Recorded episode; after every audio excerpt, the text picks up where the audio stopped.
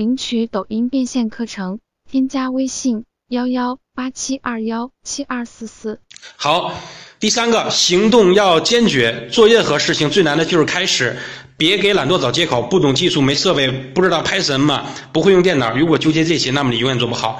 最简单的一点是，马上去做，从自己的第一个短视频开始，不论好坏，先做了再说，后续的再迭代内容，不断的升级玩法，一步一步的来，对吧？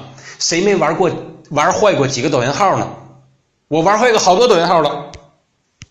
第四个步子要稳健，抖音上的实话太多。今天某某某涨了几百万粉，那谁谁谁点了几百万赞，那谁谁今天卖货带货带了多少？那谁谁谁那个呃这个。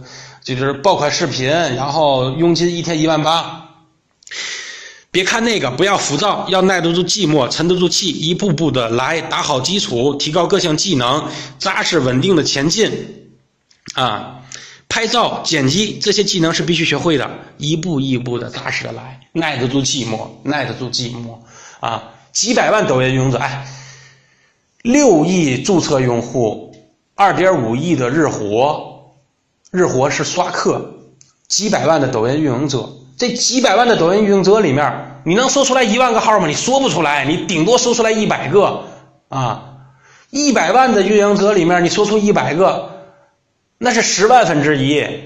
你搁现实中你就明白了吧？你们在街上有十万个店，你能做的比那个九九万九千九百九十这个店好吗？所以说换在抖音上，你你怎么你天天看大 V，你天天看马云，你就比我怎么就没马云有钱呢？你怎么比呀？抖音上也别这样比啊！但是抖音上是一个呃，这个平台还是规范的，这个平台还是去中心化的啊。所以说，我们每个人都有可能成为专业领域的大 V。所以说，这个是最公平的一个赛道和战场。